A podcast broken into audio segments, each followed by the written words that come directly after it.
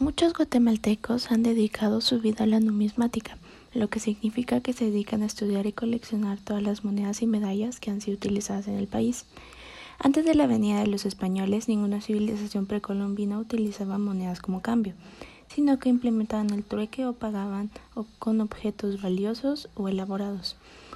Cuando los españoles llegaron a las tierras de Guatemala, impusieron su propia moneda que fueron hechas de metal y se basaban en el real español.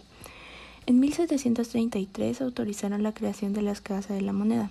En 1773 comenzaron a moverse monedas extranjeras en Guatemala. Después, en 1821, luego de la República del Centro de América, la Casa de la Moneda comenzó a utilizar el oro y la plata como materiales principales para la acuñación de la moneda de la Federación de Estados Centroamericanos. Luego, en 1853, cuando se fundó la República de Guatemala, el peso era la moneda guatemalteca. Esta poseía partes de oro o plata. Este mismo año sucedió un intento de reforma monetaria.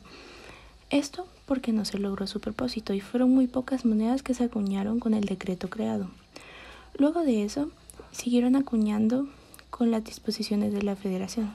En 1922 se realizó la primera reforma monetaria, que ayudaría para que en 1924 y a principios de 1925 se crearan varias leyes las cuales ayudarían a elegir con qué material estarían creadas las nuevas monedas, si de oro o de los recursos naturales nacionales.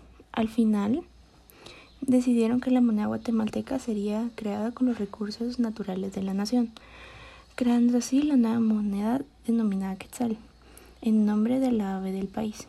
La creación del Quetzal trajo como consecuencia la creación del Banco Central de Guatemala, el cual sería el único lugar en el cual se emitiría la moneda del país y que repartiera las monedas a los bancos estatales y los bancos privados.